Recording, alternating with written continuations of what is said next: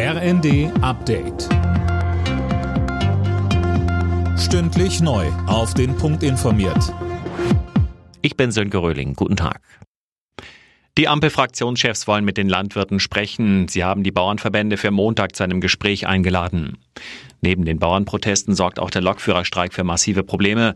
GDL-Chef Weselski hat bereits weitere Streiks angekündigt, sollte die Bahn kein neues Angebot vorlegen. Dazu sagte Bahnsprecherin Anja Brücker im ZDF. Es gibt ja ein Angebot aus der vergangenen Woche, über das wir noch nicht mal mit der GDL sprechen konnten. Da sind wir auch auf das Kernthema der GDL eingegangen, auf das Thema Arbeitszeit, haben flexible Arbeitszeitmodelle vorgeschlagen.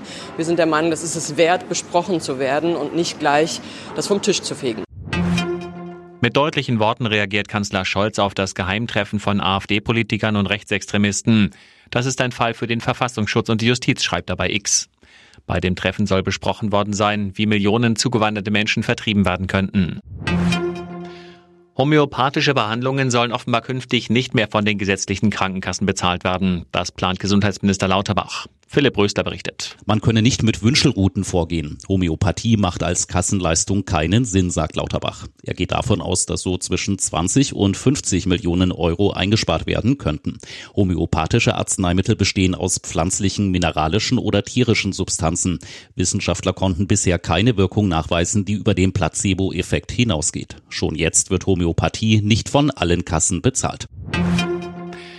Immer mehr Menschen in Deutschland sind viel zu dick. Inzwischen leidet jeder Neunte unter Fettleibigkeit, so eine Studie der Krankenkasse KKH.